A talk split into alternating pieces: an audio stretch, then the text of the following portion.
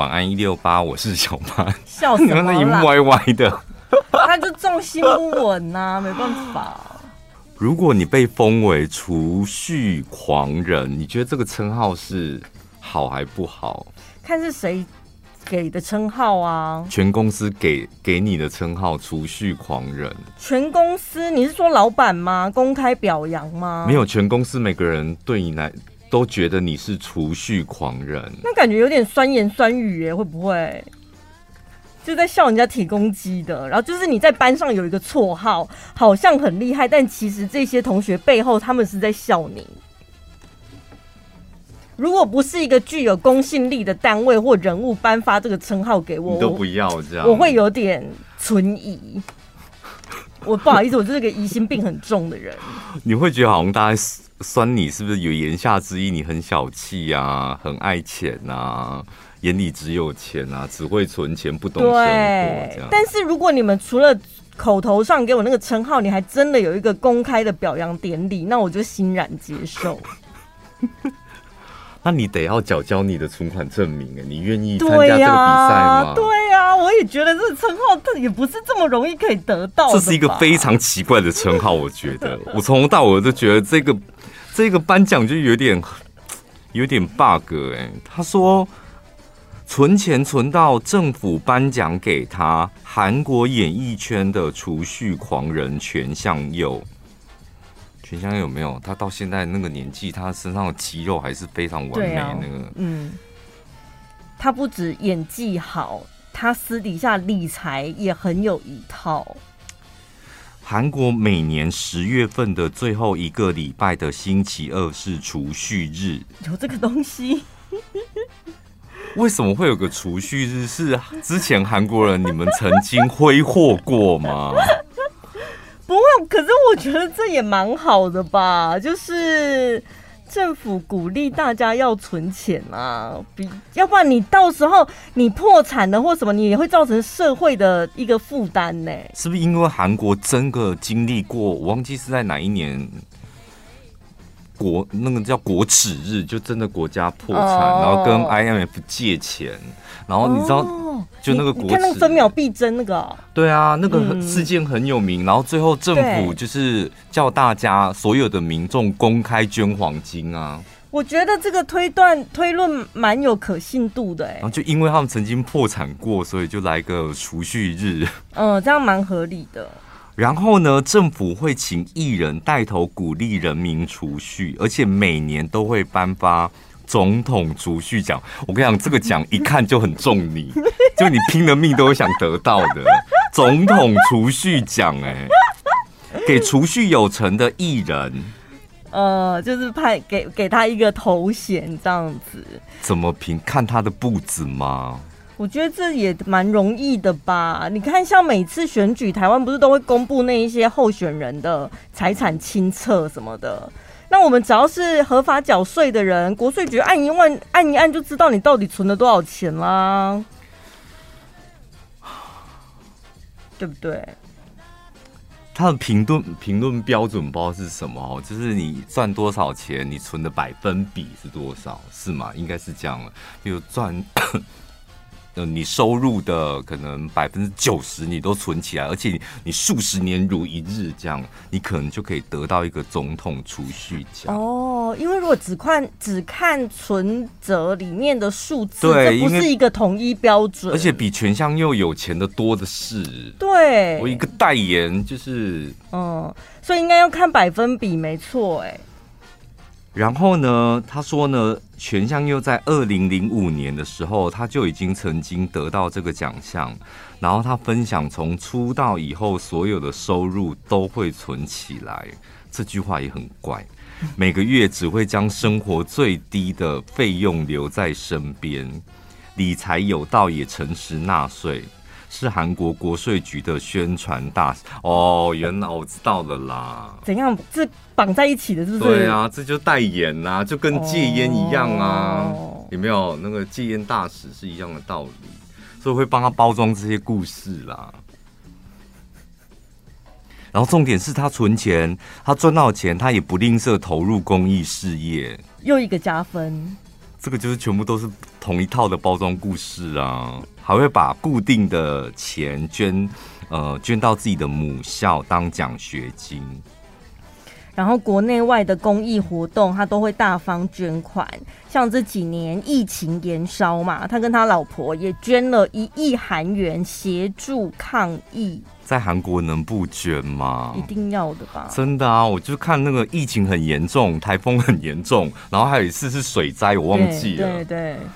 然后就是你知道网友会去集体攻击那个，你怎么没捐？大家都在捐了，你怎么没捐？你怎么安静？是不是韩国人跟大陆人蛮像的？一样啊，我觉得一样哎、欸，就是有国难的时候，你怎么没有出力？赚这么多，你怎么没出力？就会集体去攻击那个没出力，所以他们好像一定得要捐。嗯，来看一下那个全向右的理财，我觉得大家都会 每个月检视自己的支出。哎、欸，这个我常问你吧，我都会问陈宝拉说：“陈宝拉，你这个月刷卡多少？”在 Uber 上面花多少，然后生活开销是多少，你知道吗？嗯，我真的是搞不清楚，因为如果是用刷卡的，你就是要等下个月付钱的时候，你才会知道你花多少钱啊。那我以前就是一直卡在这一点，所以我就有下载一个记账的 App，嗯，所以我就可以很清楚知道我每天花多少钱，然后每个月花多少钱，不用去等那个刷卡的账单来。现在用银行的 APP，你就是不是都可以知道了吗？你刷卡，啊、然后点进去就好了，不是不用记账，不用在另外一个记账的。就这，我就没有那个习惯，还要把它点进去看。但是我现在就完全没在记账，我现在是一个凭感觉，凭感觉在理财。我觉得不记账也很好，就是那不记账，你又没有透支，就表示你花钱是事实上是不会。过多的乱花，嗯，就你每个月都不会透支，说哎，还没月底就已经没有钱了。但如果你想要更进一步，就是你想要再存钱，那你就得要检视你的支出，你才有办法知道你明确能够存多少。存太少，或者我存很多，你才有个底。嗯，所以第一个就是要检视每个月自己的支出。那个全相佑说，他曾经呢，呃，分享过自己的财产，都委托家人帮忙处理，这个很危险哦。就钱真的不要委托别人处理。另外一个韩国的艺人，就是他都委托他哥哥处理，后来两个人撕破脸。对啊，就是亲家人也是会卷款潜逃，这个是非常复杂的一件事情。然后他每个人每个月都会去银行刷本子，不管赚的再多再少，都知道自己的钱花在哪里。知道你的钱花在哪里，你才有办法把钱给留住，这是第一个要做的事。然后再来这件事就是投资物业，不停的买房子、买房子、买房子。那是因为他赚的很多，才有办法一直买房子啊。他是说，像他们每个月去刷簿子的时候，他也会去听银行员的理财建议。嗯，所以你就可以把你存下来的钱，也可以透过他们的建议做一些有效的运用跟投资。如果大家买不起那么多房子的话，其实有一些理财工具真的也是可以多多利用，比如说定存或者是什么外币什么有的没的。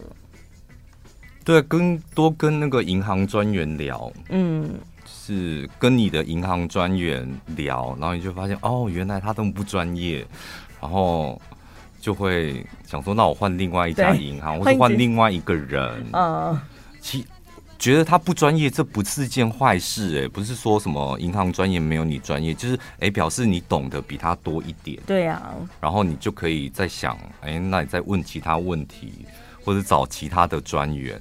不要傻傻的，就这个专员不行，你可以找另外一个专员。这间银行的专员都不行，那你找另外一间银行的专员。嗯，多听，我觉得多听这是蛮好的。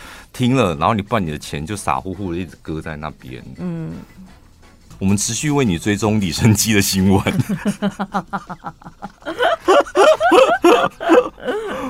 你这个后续我觉得更精彩哎，出乎你的意料，对不对？没想到竟然是这样子。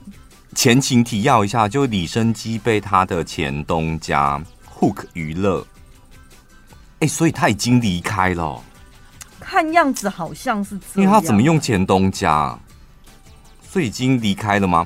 就是因为他之前都有录录专辑单曲，然后上节目唱歌，所以他一直以为他没有音源上面的任何收入。嗯，殊不知是被他的那个公司的老板某一个老板给私吞了。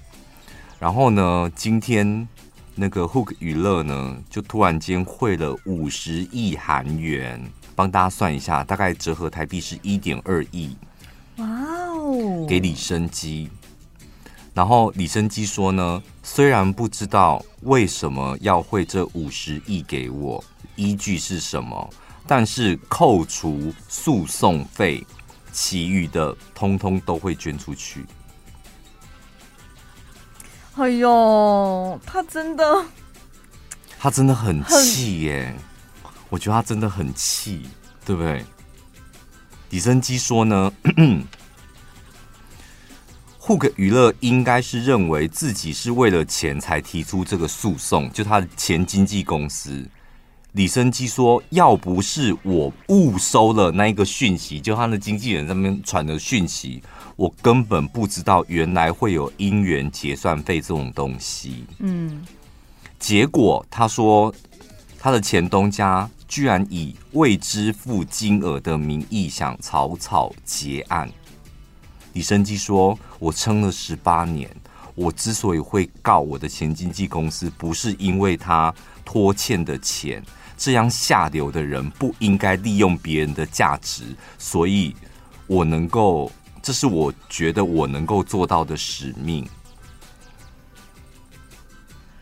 这他真的是很值得人家崇拜的偶像哎！没有，我跟你讲，钱真的要够多才能够有这般的骨气，对不对？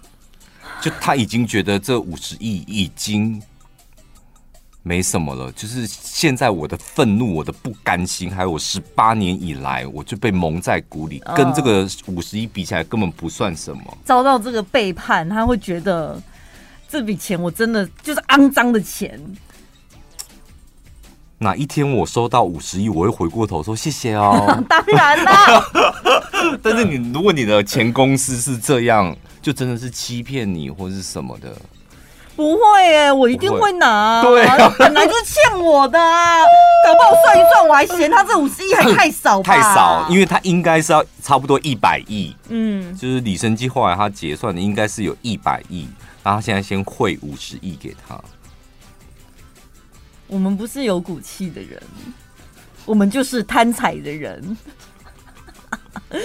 我很诚实的面对自己。对啊，我觉得钱可以解决事情，都算是简单的事情。那因为我心情也很不好，我当然会觉得我十八年来都被蒙在鼓里。对，因为感情感情已经生变了，这感情已经不可能修复了。那现实面考量，该我的钱我就得拿。因为我觉得五十亿如果汇进户头里面，搞不好可以修复一些哦。不是我跟你的感情，是我自己的心情。对，那没有办法修复，请你再付五十亿。对。两个五十亿，我觉得如果按我现在，我觉得差不多都修复完了。嗯，如果两个五十亿的话，我走在路上可能还可以跟他打个招呼这样。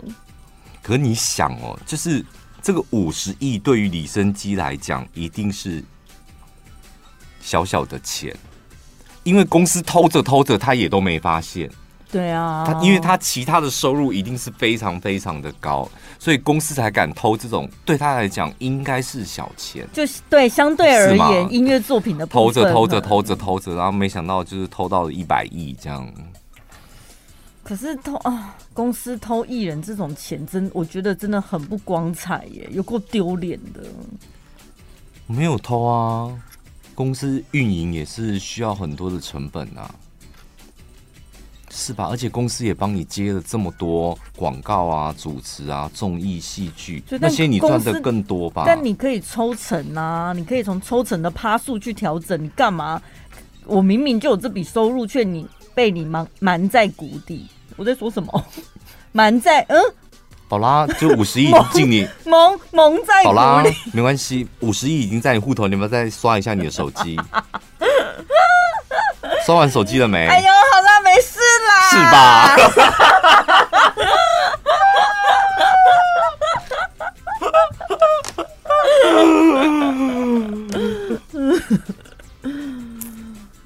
可是我觉得也好啦这整件事情对李生基就是大大加分呐对不对？拿拿下了这笔钱。你有没有幻想过就是因为像我们上一则新闻是讲上个小时讲是那个吴怡农，嗯，他户头里面是四千两百多万嘛，然后你有没有幻想过？就是总资产啊？对对，你有没有幻想过哪？大概要多久？然后你的户头要有多少钱？你会不会觉得整个人很舒服？因为我们之前问过这个问题，哎，其实它是一个很简单的数学题呀，但是我、就是、来了来了来了，我就是懒得计算呐、啊。不要算那个数学，也不要算现实考量，什么你要多少，然后什么几趴殖利率你才能够退休，不要算那些，就是户头现在多少钱？你觉得我好像可以混一年两年，然后我觉得。接下来我做事情可以自由自在。我觉得一亿耶，真的哎，好舒服哦。对啊，几千万好像好像还是会有点婆婆塌塌，对不对？就是有点好像不是很踏实。嗯、好像要一亿，一亿就可以自由自在，起码两年，因为五年。一亿是几个零？个十百千万十万百万千万亿，对，嗯、要。要哦，你知道那个刷手机的时候好舒服哦，点开那个 APP，然后看到你要你自己在那边数有没有？对，自己每天看就是我到底赚多少钱？神经病，干嘛投资啊？对，我到底赚多少钱？然后每天那边个十百千万，啊、早上算一次，个十百千万十万百万千万亿。对啊，因为现在就是一打开一目了然哦，都是安内。对，然后哎，十二点了，好。点开 APP，个十百千万什么千万亿，对，就是零一定要多到你没有办法一眼看出那是多少，用手指头这样点，对，对那才舒服。那我好，那我们回归到稍微现实一点，那你觉得有有可以做什么事，有机会可能可以达到这个数字？中乐透啊！所以到头来就是你说自己可掌握的，哦，对啊，就是。你说努力工作有办法吗？或是工作上面在做什么事？卖器官，卖不了那么多钱呐、啊！你要卖什么？肾才两颗而已。器官这么不值钱哦！你连卖给谁都不知道嘞、欸？剖脸抛脸书吗？团购吗？就两颗肾而已，团什么？你还只能卖一颗嘞？我觉得好像真的要学理财吧，对不对？透过投资，人家就是说钱滚钱才能够让钱快速变大。如果你要用正派的方法，就是只能这样子。嗯、投资理财，然后再给自己十年的时间，嗯，是吧？就是也要差不多那么长的时间。对。喂，一农哦，你是怎么存到那个四千万的、啊？我今天看到侯佩岑她老公。就是记者就问他说：“你知道你老公离职了吗？”嗯，他说：“我这几天才确定他好像真的离职了。”嗯，他说：“那你知道他为什么要离开一个年薪两千万的工作吗？嗯、他在花旗银行的某个主管这样。”他说：“我不知道，他每次讲话我都听不懂。”他每次在跟他朋友聊聊天，就是他们银行界在聊天，我每次就是认真大概听一分钟，然后之后我就放空了。年薪两千万，感觉很舒服哎、欸，哈。对啊，年薪两千万，好像辛苦个几年就可以得到亿了。嗯。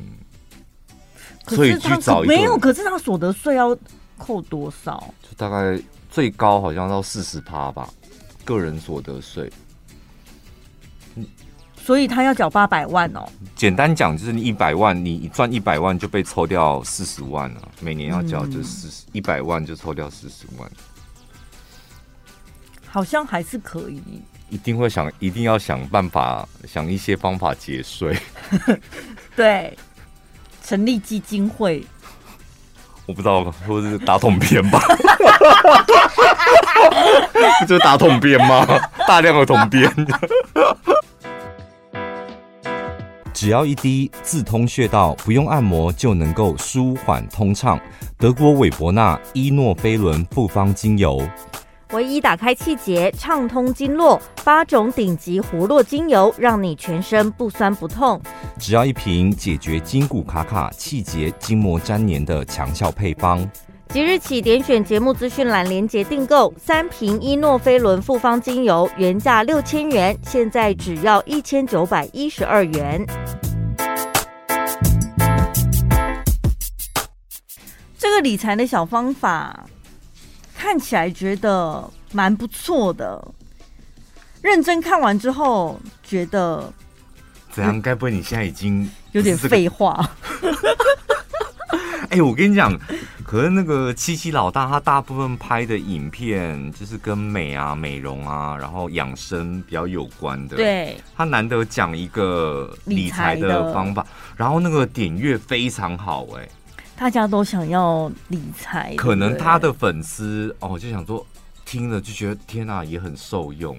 对呀，所以你现在可能会觉得有点废话，但是搞不好有一些可能比较出街的听众朋友，他会觉得哎，是很有帮助的。其实我蛮认同，就是不管任何事情，就是应该要分等级，不用分，没有，我就觉得坚持。简单的基本的就可以了，哎，对啊，嗯，因为你就算很高阶，在那边操作来，弄来弄去什么的，到头来 风险更高，而且你在那边高端的技巧，但其实它最终的一个目标不就也是这基础的概念吗？可能只是你的本金比较厚或是什么，对对，所以基本的观念大家搞清楚就好了。每个人都想要无痛苦存钱，想要让自己的钱变多。他说有几个方法，你不觉得这个世界上大家都怕痛吗？对啊，你看我们上个阶段介绍那个减减重也怕痛，你也要无痛，嗯，无痛要有效，这样，然后存钱存到一百万，你也要无痛，这样，嗯，所以什么东西加无痛，我跟你讲就点阅率了。学起来这个技巧，这个礼拜的 podcast 标题就是要用无痛。那所以内容是要讲一个很痛苦的东西耶，无无痛拥有，不是无痛拥有六块肌啊，就这种六块腹肌什么的，你有想无痛得到什么东西？哦，无痛得到一个男朋友，得到男朋友好像不会痛，好像不会用哎，算了算了。我有预感，这礼拜我会出现很荒唐的标题。算了啦，我随便讲讲而已。硬是要套用，我发现你你不好像不会照样造句。无痛得到一只 iPhone，可以，这个比较接近了，这个可以啊，因为得到 iPhone 对于小可能学生来讲，那你可能对学生讲嘛，嗯，大学生。教你如何无痛得到一只 iPhone 哦，但你的部分你要你想想看你的，你得到 iPhone 你不会痛啊，无痛住豪宅。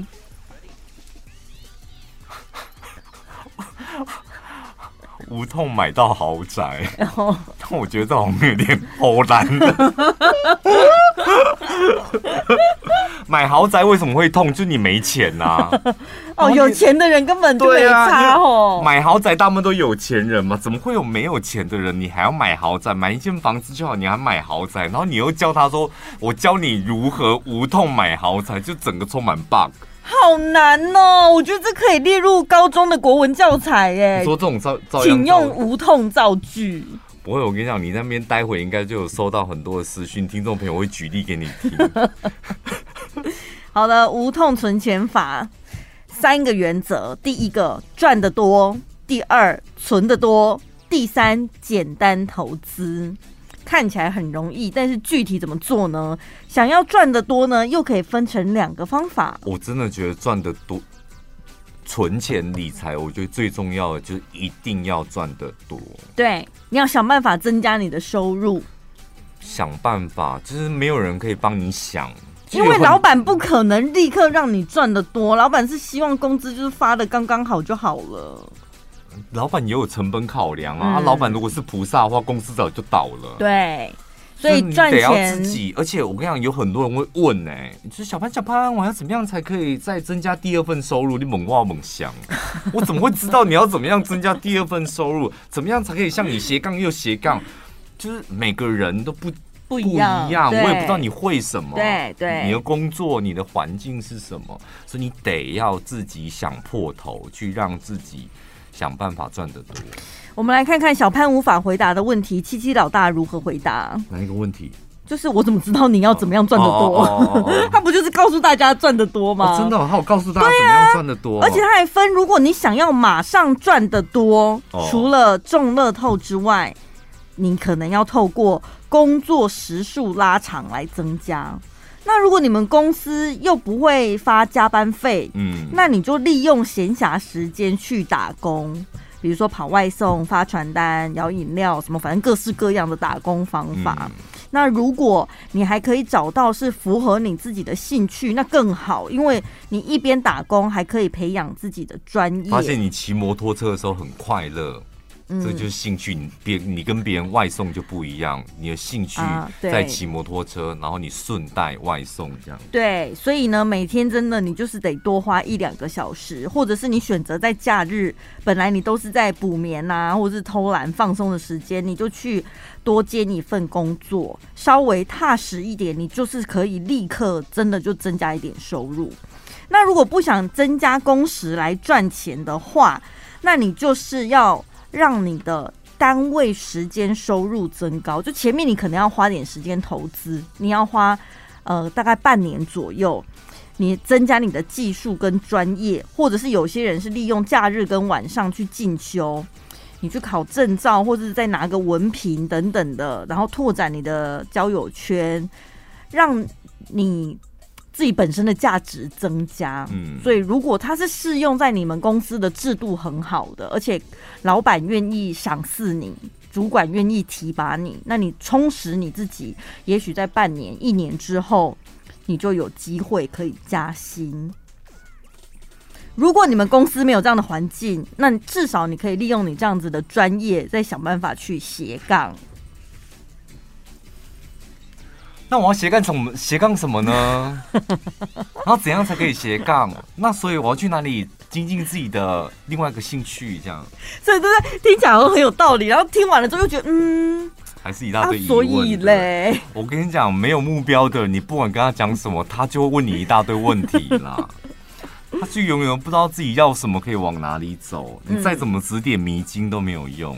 但是我觉得他的分类蛮不错的，就是。第一个，你一定要赚得多，然后赚得多，你要很清楚的，你是要立刻赚得多吗？那你去做违法的事才可以立刻赚得多啊？还是你可以容忍我半年后赚得多？那你要不要赌一把？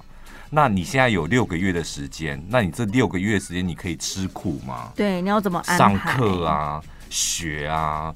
或是问朋友啊，然后练习啊，就是你愿不愿意吃这苦？有办法吃这个苦吗？吃完苦之后，半年之后你还要赌一把，能不能靠你学的这些东西赚到一点点钱？搞不好又化为零哦。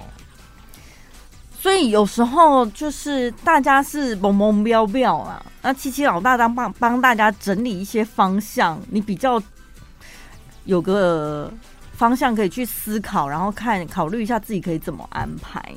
刚刚讲的是赚得多，再来就是存钱。如果你想要存钱的话，在你要花钱的时候，那一个 moment 就很重要了。你要先想，确定两次之后再买，因为每个人人生大概呢有四分之一的钱都忘记你花在哪里，买了什么，而且花钱的过程基本上你也没有特别感到心情愉悦。所以呢，你不要常常冲动购物，然后买了一些放在角落积灰尘的物品。买东西之前就是三思而后行。嗯，这个是很，这个更废话。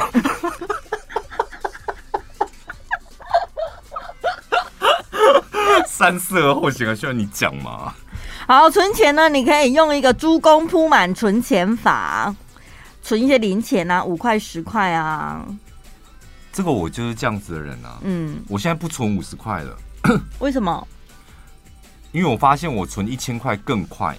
哦，没有，我跟你讲，但是你看我经历了几年，四年、三年还是应该快四年，我经历了四年就是存五十块，然后很辛苦的存嘛，存了从一只猪公，然后到四只，然后后来到六只，我最高纪录有六只猪公这样。嗯，后来我把那些猪公全部都送给朋友了。嗯。就我后来发现，我不需要存那个五十块，我现在已经有自己一个存钱的纪律。嗯，但是我是真的从存猪工里面存着、存着、存着，然后开始想说，哦，存猪工真的好累。嗯，辛辛苦苦存了一年呢，这么多只猪这样，然后大概十几万而已。嗯。然后你要扛那个很重，这样请同事帮忙，然后再去换，然后五十块又很多假的，你会觉得哦，天哪，存钱真的好辛苦。你的猪公是塑胶那一种吗？没有，全部都是 陶瓷的。哦，就是下面肚子有挖洞的那种。对，你必须把那开关打开，然后要挖，然后要倒倒出来也很麻烦。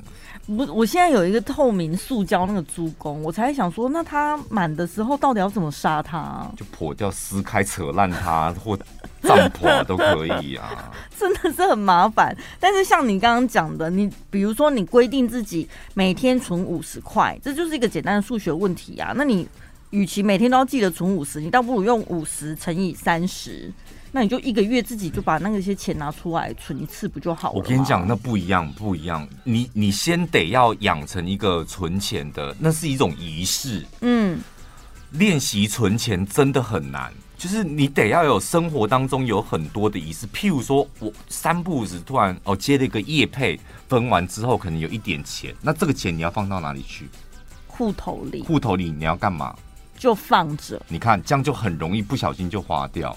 就你可能慢慢的你会学会说哦，我存的五十元，五十元一年之后，我可能是买一张机票去日本，嗯，或者这一年五十元的小猪的铺满，我打算存起来包红包或者缴税。你得要给有一个规划，对这一笔钱要有一个目的，嗯，然后或者是譬如说我们的呃偶尔会接一些业配嘛，业配的钱我是要拿来吃大餐。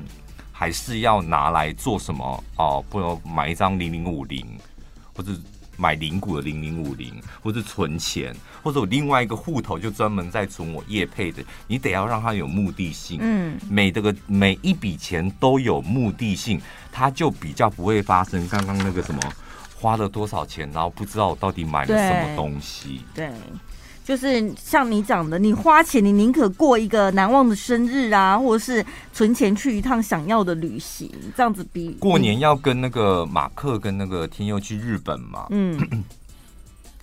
然后那天吃饭，我就说，像这种提早规划，因为我我不是那种会提早规划出国旅游的人，但他们两个是，就喜欢很早就买机票，啊、很早就订那个饭店的。然后我说，如果遇到这种提早规划，我现在就会开始存我过年我出国时要花的钱。哦，我是这种人，就是呃呃一月底要去日本嘛。对。然后我去日本的目的是什么？我不是观光。对，我是我就打算就是把我想要买的包包，可能有一些精品需要比较高单价的，那我大概会想买哪些东西，我都已经想好了。但那些高单价，因为加起来可能十几二十万，可能是一笔钱哦。嗯、那我就会现在就会开始存。嗯，那怎么存呢？譬如说我业配借的钱，我就会拨个一万，或是有一点奖金，我就拨个一万，就开始去规划的。然后到日本之后，我那个刷卡就真的叫无痛刷卡，嗯，是吧？这个才叫无痛吧。然后我超出一点点也没有关系，超出很多也没有关系，嗯，总比你到日本。到底要买吗？还是不要太贵了？啊，我买太多了，然后买回来之后才有点头痛。对对，然后还在那边分期什么的，变成在还钱。所以呢，你在存钱的时候也可以，呃，比如说用一个月初存钱法，你就是规定自己一定要存到一部分的钱，你不要想以后再存，钱都花了才去硬存会很痛苦，所以一定是要领到薪水当下先存钱，甚至你可以设定自动转账，这是。哦，最方便的。那再来，如果你想要进行简单投资，七七老大是分享了一个三等份的投资法。你先把你每个月的固定开销扣掉，不就是生活费吗？它为什么是生活娱乐的部分？所以娱乐要怎么估算？就一笔钱这样。生活费比较像是你三餐是一定得要花的吧？三餐、房租什么？对啊，就是然后你的交通费这是一定得要花的。嗯，那你偶比如你一餐你花两百嘛，那你今天这一餐可能花六百，那就算娱乐喽。哦，对不对？你每一餐的餐费是两百，但你现在多出了四百，那四百就是娱乐费，所以你可能就是要分清楚。那所以如果你在月初扣除这一些必必要的开销的话，你就变成只能规定自己每个月是固定某些金额是可以娱乐，超出的话你就不能再参加了。当然。小钱你就是得要，所以你看吧，根本没有无痛存钱法啊！这是好难的啦，拜托，就没有钱什么都痛，好不好？有钱才能够无痛。好，所以先把这一些你要花的钱扣掉，剩下的钱你还要分成三份，那怎么办？你当然是希望扣完了之后能够去投资的钱越多越好嘛，对不对？分下来的三份呢，有三分之一拿来定存。三分之一可以拿来冲风险，比如说什么虚拟货币呀、期货那种。然后呢，再三分之一可以拿来存股，就每个月固定的金额。这个存钱本来就是需要花时间去累积的。最后，我觉得他讲的是蛮实用的。你不要嫌太小的钱不屑赚，也不要因为太少的钱就懒得省，因为从现在做出一些小小的改变。你知道，过了两三年之后，你就会发现，哎呦，原来积少成多，你真的也累积了一点成绩。以上越其实有时候会觉得越简单的越难做到。所以你你有没有觉得他讲的很简单，但事实上还是很难吧？嗯，就是你真的不容易哦。我跟你讲，存钱啊，尤其是你得要先练习。所以小朋友就给他一支猪公，我觉得是非常好的。从小开始，然后你真的要让小朋友不要觉得就是一直存，你要适时的带着他去面对那个现实，就是破开那个主攻，嗯，然后带他去花，嗯，因为感受到花钱的痛，他才知道存钱有多重要。嗯，因为很多人就是你要存，你不能花，你要存，你就是存到大概三分之一的时候，你就带着他说：“我们去吃都买你想要的。”然后把它花完，花掉的那一刻，我跟他们小朋友那个痛是刻在他的心底。可是我的猪怎么又归零了？因为我我妹的两个小孩，我就是个人一人送他一只猪，我不是说那存钱的铺满嘛。嗯。然后存，我跟你讲，连五分之一都不到，就是那个那个猪拿起来那个咚咚咚，就是很很响亮的这样。然后存到一半一点点的时候，我们家旁边有那种小市集，我说：“哎，要不然你拿你们的钱，我们去那个小市集。”买些东西吃这样，然后说好啊，那我们拿我自己的钱这样。我说你们就自己拿自己小猪的钱，然后今天要花多少你们自己决定。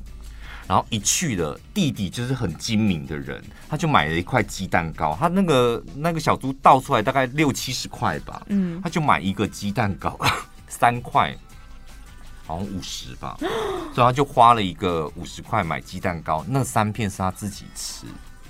哥哥就不喜欢吃，他喜欢玩游戏。嗯，好了，那种小市集的游戏，你知道有多贵吗？嗯，一个人一百五，就是在投什么车投的，我不知道。哦，把那个什么积木堆堆起来，组一组，这样就是玩游戏这样。然后哥哥就要去玩，弟弟说：“哥哥我也要，哥哥我也要。”然后就看着哥哥这样，哥哥就把他的那个手里的钞票还有零钱一拿出来，就发现他有四百块，所以就帮弟弟付了。所以弟弟吃了鸡蛋糕，然后跟着哥哥，然后又在玩那个积木堆车，这样哥哥花了一百五加一百五，三百块。对呀。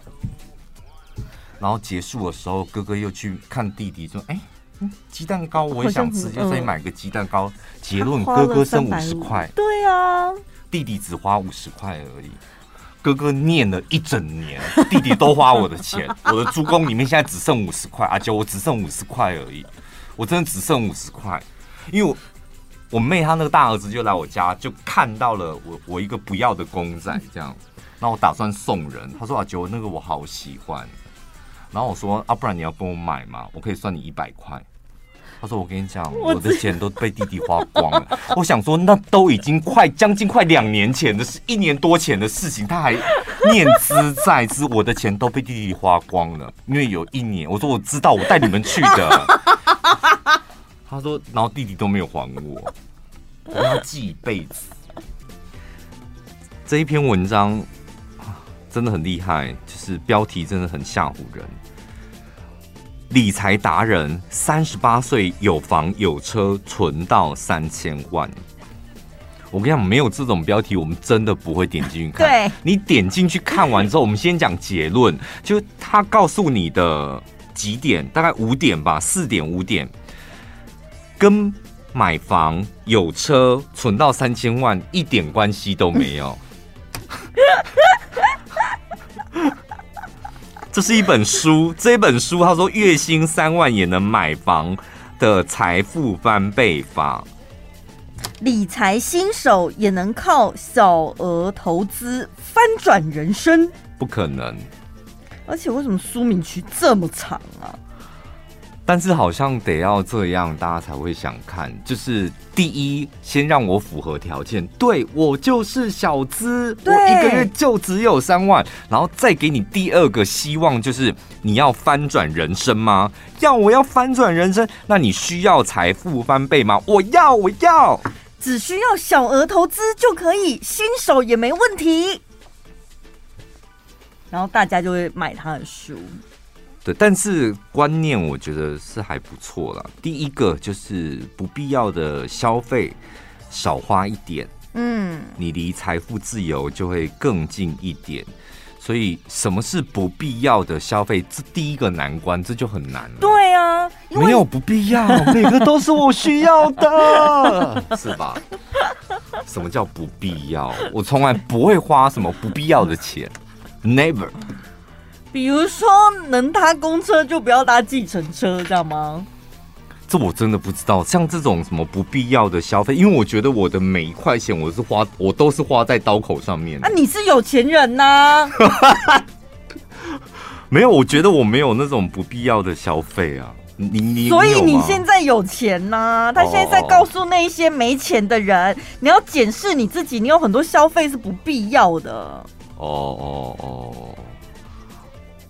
第二，因为他也没有举例，对不对？他也没有举例到底什么是不必要。但是我我老实对这这个我老实讲，真的举例不了不了。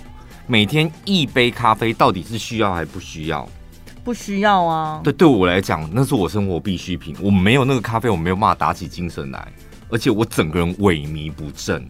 那萎靡不振就会影响到我工作表现，影响到工作表现就有可能我是业务，就会影响到我的收入，是吧？所以对我来讲是必要消费。嗯，所以我就说那个不必要跟必要，你得要自己想，自己判断，没没人可以给你答案。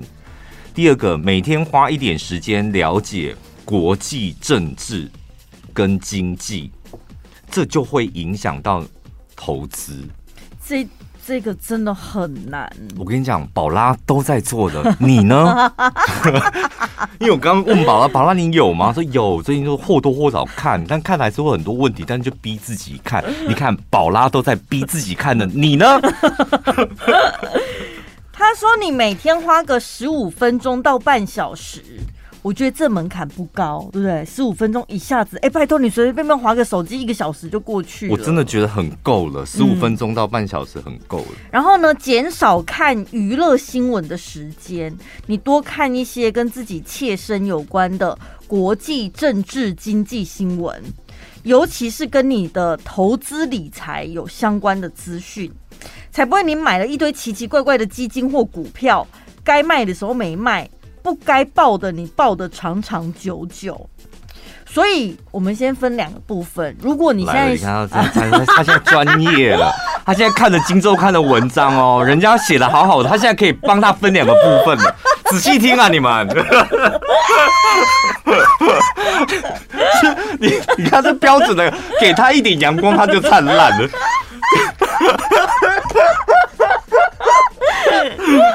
你不能想好好的享受我在那边 gay 秋的表演吗？不行，就你 gay 秋，我就想吐破啊！就我第一个 我不吐破一下，我都觉得好但吐跑之后就让你展现真功夫啦。都被你吐跑，我就可以啦，两部分可以。你刚刚脑子一定很清楚的。好，第一种就是比较简单的，你已经有开始做理财规划的。他刚刚讲的很清楚了嘛？嗯、你投资你买了哪些股票或者什么基金的？比如说什么电子股啊，对，对不对？你就是要去关心这个市场，看那些新闻，你才知道说哦，那现在我现在投资的这些需不需要调整或什么嘛？嗯、那另外一个就是你现在根本就还没有开始投资理财的人，你开始去看这一些国际政治经济新闻了以后，下一步呢，潘大师 怎么办？我开始看了，可是然后呢？我觉得国际经济就是，其实根本根本不需要花时间看，你就偶尔听他讲一句啊，哦，美国升息了啊，台湾也要升息，美国经济很差，那现在台湾经济至少知道知道这个大方向就好。嗯，看完大概了解之后，投资这个项目就有很多嘛，就是你要存钱，你要买基金、股票、债券，就这个你就是对哪个有兴趣，那你就再做一下这方面的功课。那股票有兴趣嘛？嗯，那你就多听多看股票相关的书籍节目。看完之后，你一定会对某一类的股票是有感觉的。嗯，比如说像我朋友，他现在就是很悲观，他觉得要打仗了，世界要毁灭了。你就大陆回来那个，对，你最近得到他很多音波，这个朋友值得交哎、欸。因为一个礼拜每天都有瘦死，他就说我没有买台股，我都买外币。因为对，因为他自己看过这些新闻，他了解这个世界的趋势之后，他的判断是这样。嗯，他买一些日币啊，买一些美金啊，或者是他直接买黄金。嗯，他说你也不要买什么黄金账户哦，因为那也是一个账户在那里。我跟你讲，这个非常重要，不是说要听信他什么。大陆一定会打过来，台湾到最后一定会什么都没有，不是？就是你得要选择一个你自己相信的信念，对。然后这个信念你可以套用在你的投资上面，因为你觉得台湾很危险，所以你买美金，嗯，做一些可能美股的投资，嗯，不要把钱放在台湾，这样你是舒服的，那你就这样做。对。那有些人讲说。打过来又怎么样？不会打，那不会打，你你你就可能那选择其他的。对，像我就是觉得，我一辈子我就是身为台湾人，死为台湾鬼，我就是要买台股。我看好台湾的市场的。对啊，就是所以你得要信念要很清楚。嗯，那所以那为什么他那个朋友会有那个想法？因为他关心国际新闻，嗯，所以他才会评断出好像打的几率很高，台湾有点危险。那我先就是离开大陆回来台湾，他为什么要回来台湾？不是台湾危险吗？不是，因为他怕就是人在那边直接就第一线了嘛。哦哦哦，可能会被抓走之类的。但是来台湾又觉得台湾好像一下子哇都不 OK 啊，所以他有些买一些外币，然后就是保护自己。所以你就是看新闻是这样，但没有说你的判断是对是错，没有。但是你看了你自己会有一个方向出来，就照那个方向去做。第三个，学习做出自己的判断，不要别人说什么就跟着买什么，脑袋是拿来用的。像我就很喜欢这样，来喽，财富密码来了。明天我跟你讲，十七点八。这方面我很喜欢登秋。哎，这点真的好难哦，要做出自己的判断。我明明就已经上次。得到教训之后，我就已经告诉自己不要再买金融股了。但是，一听到有名牌，我就觉得哈，因为吸引你的不是名牌，是财富密码。就好像怎么又是金融股啊？你刚好刚没背哈？那你就看着我们飞吧。你很烦欸。我们先飞，你再跟上来也不迟啊。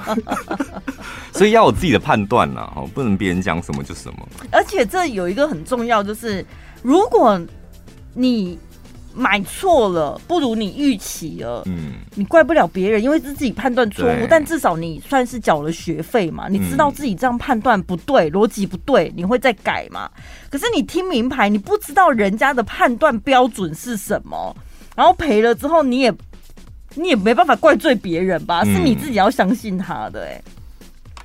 对，所以你要把账户分好嘛，你自己掌控的钱有多少？那你要听名牌也不是不可以啊。嗯，可能多少钱，可能五趴或多少，你自己设一个嘛。对，对那五趴你就是听名牌，那听名牌你要设严谨一点哦，听人家名牌，但是赔掉十趴，我就要立刻停损出场，你要严守纪律。嗯，然后有些人还会，那我再摊平，哇，我跟你讲机会来了，那我再补一点进去，这不行。嗯，你可能就要严格把关这样。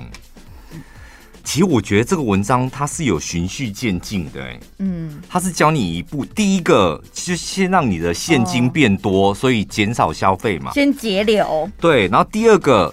先读书，他叫你的是读书，就了解国际政治经济。每天花十五分钟去看一下，所以叫你读书。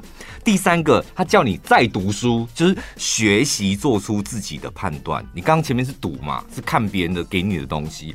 那你现在看完之后，你要学一个东西，就是判断你要什么，然后什么是对的，什么是适合的。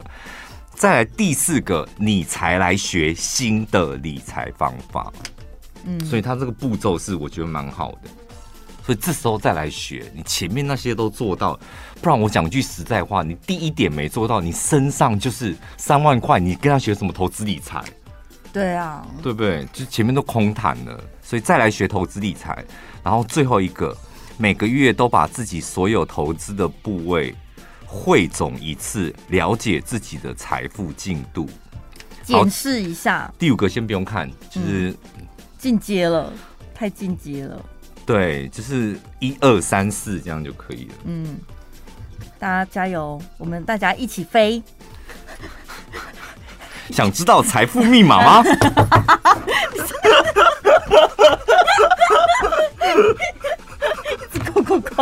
不是，我跟你讲，每天大概八点开始，广播电台，我想中部的广播电台都一样，嗯、就是开始会有很多。投资理财的节目，我们自己电台也有。对。然后我我有一不是我前一阵子都会那个时间点刚好听到那些投资理财的节目，我都会转来转去，因为这个投顾老师讲什么，然后再跳一下我们自己台的投顾老师讲什么，再听一下别的台的投顾老师讲什么。然后我发现他们都在推生技股哦。然后我想说，生技股安利干破，就是那种风险很高、大起大落的这样。最近生技股不是跌的狗吃屎了吗？我跟你讲，因为我们身为广播人，你知道，我们知道主持人你有底气跟没有底气，你那讲话的口气，完我们完完全全听得出来。嗯，哦，虽然现在，我想说怎样口急了吧？但是北极星老师是不是告诉过大家，我们是在一百块的时候，一百出一点点。是吧？一百出一点点，一点点而已，我们就开始慢慢布局。是底气会没有哎、欸？多听啦，多听几次，你们就比较知道他在讲什么，然后搞不好从他的语气，你也自己可以判断。对，就是多看啊。嗯。还想要听一些更辛辣刺激的吗？快点上网搜寻小潘宝拉 Podcast，广播不能讲的精彩内容都在小潘宝拉 Podcast，记得关注哦。